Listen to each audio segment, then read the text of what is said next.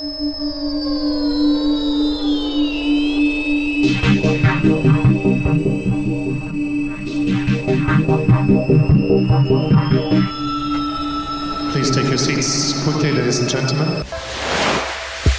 año especial para Novak Djokovic, sin ninguna duda, el 2011. En esa temporada supo convertirse por primera vez en número uno del mundo, pasando la barrera de Roger Federer y de Rafael Nadal, ganando tres Grand Slams. Solamente la deuda fue Roland Garros, llegando a semifinales, nada mal tampoco, y además se hizo con cinco Master 1000. Sin ninguna duda, un antes y un después de su carrera. Nuestro punto de quiebre del día. Los números de Novak Djokovic en el 2011 fueron realmente brillantes. Llegó al número uno del mundo por primera vez. Ganó tres de los cuatro torneos de Grand Slam, cinco Master 1000, 10 títulos en total y fue imbatible durante 43 partidos. Una verdadera aplanadora que rozó la perfección y que sorprendió a propios y extraños. El año de su verdadero punto de quiebre. Djokovic solo tenía un título de Grand Slam antes del 2011 y miraba de reojo cómo Roger Federer y Rafael Nadal se repartían el reinado del tenis. El inicio del fabuloso camino fue en el Abierto de Australia, donde le ganó a Roger en semifinales y a Andy Murray en la final sin perder set alguno.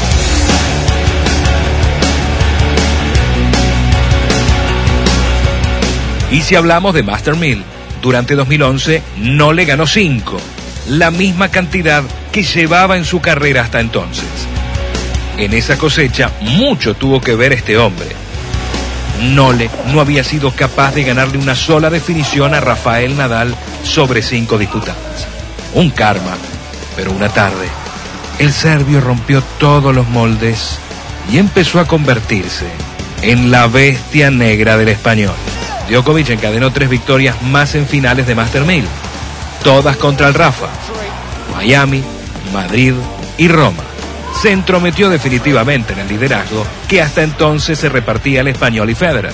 En Madrid y en Roma, de hecho, Djokovic superó a Nadal jugando en Arcilla, lo que para muchos era algo imposible.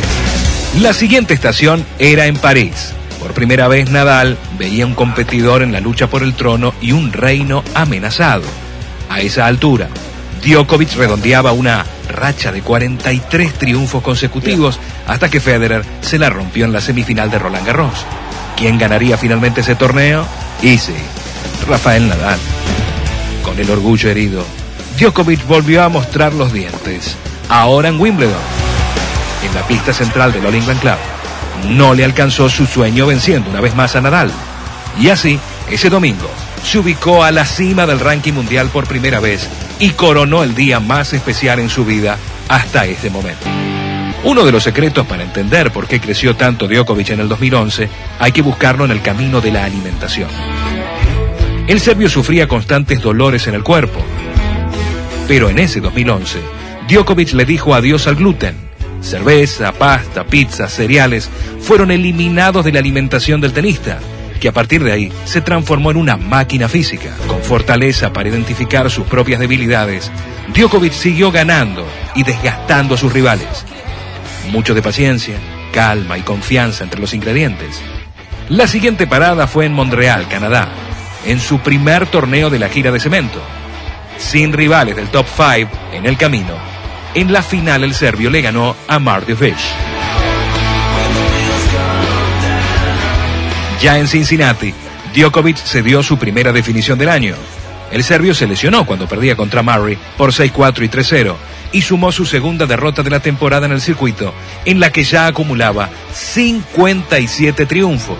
Djokovic va a reaparecer en plenitud en la Gran Manzana y en la semifinal contra Federer brindaron uno de los grandes duelos del año. Un verdadero partidazo en el que Djokovic avanzó a la final del último Grand Slam de la temporada tras levantar dos match points en el quinto set y dos parciales en contra.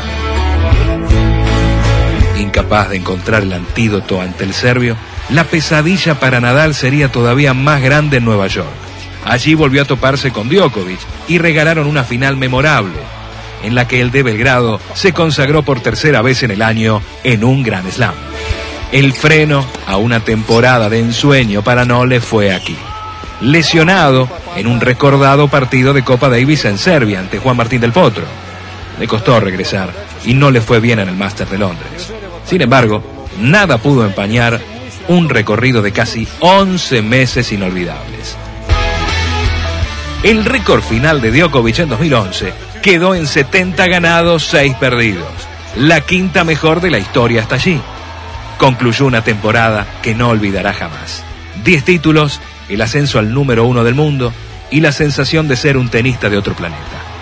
No le ganó su punto de quiebre, se metió de lleno en el Big Four y nos dejó a todos en claro que estábamos en presencia de un tenista dispuesto a todo con tal de cumplir su sueño.